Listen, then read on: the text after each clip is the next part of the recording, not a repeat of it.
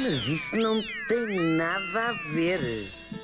Pois é, olha, hoje, a propósito de tempo, vamos falar de calendários. Vocês fazem Ah. coleção de calendários? Fa- Olha, Faço. não, mas todos os anos costumo inaugurar um novo calendário, daqueles de parede, e este ano esqueci-me completamente. Posso dizer-te uma Reparem coisa, como é que anda na bichinho? minha cabeça. Claro. Ontem comprei ontem um calendário o mais pindérico. nua? Não, é com Gatinhos? gatinhos, claro. Nossa. Eu, eu imagino sempre que seria um calendário de gatinhos que no, em dezembro tivesse roadkill, sabem? Aqueles gatinhos que na autoestrada.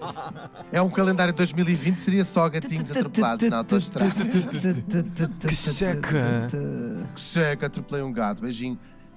Bom, mas vamos é falar da contagem dos dias e dos meses dentro de um ano.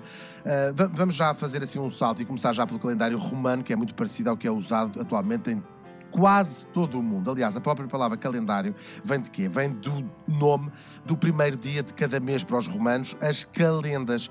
O número de dias de um ano foi variando ao longo do tempo para se tentar sempre seguir os, os ciclos, eh, quer ou lunares ou da tal volta da Terra à volta do Sol. Mas os nomes dos nossos meses chegam-nos de um tempo um bocadinho mais remoto, em que os romanos tinham apenas 10 meses. A contagem começava com o mês dedicado a Marte, ou seja, março. Depois vinha eh, o de Apro, ou de Deus, que em grego é Afrodite, abril.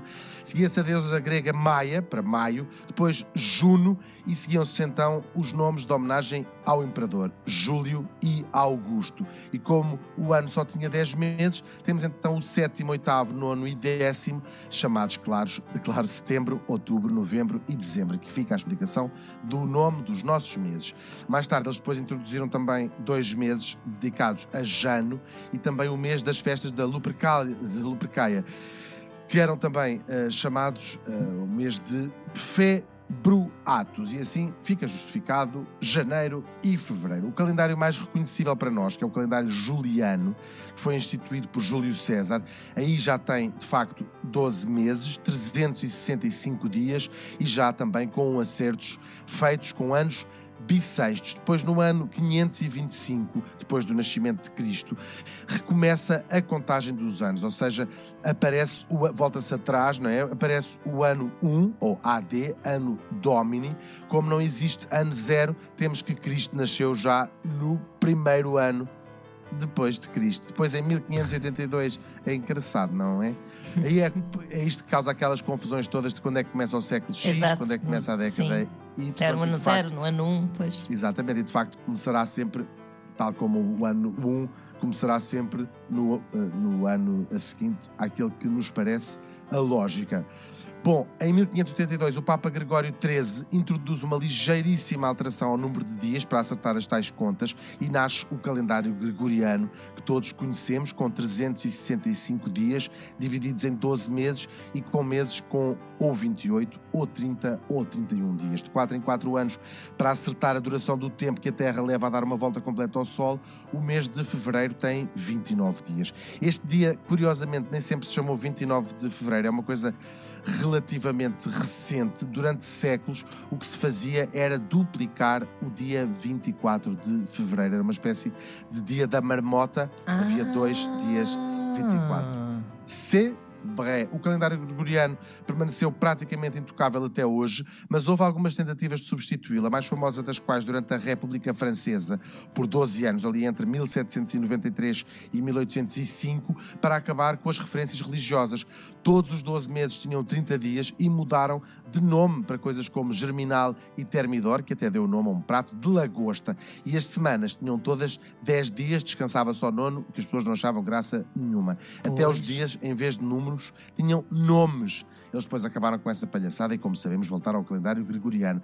Ele hoje é praticamente universal, mas há algumas exceções. Em Bali, por exemplo, usa-se um ano de 210 dias, com 6 meses de 35 dias, onde os dias da semana nem sequer têm sempre a mesma ordem. Credo.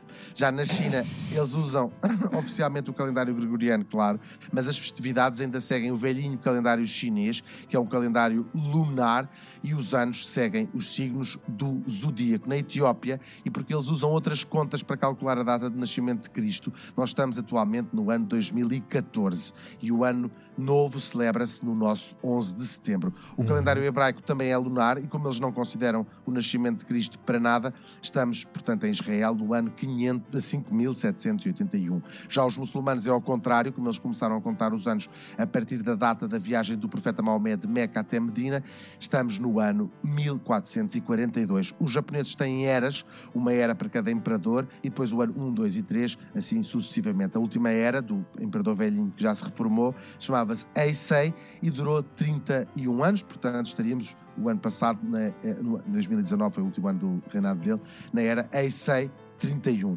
Isto cada cabeça a sua sentença e no fundo o que importa é saudinha. Como disse o filósofo inglês Bertrand Russell, o mundo está cheio de coisas maravilhosas à espera de que vocês fiquem mais inteligentes.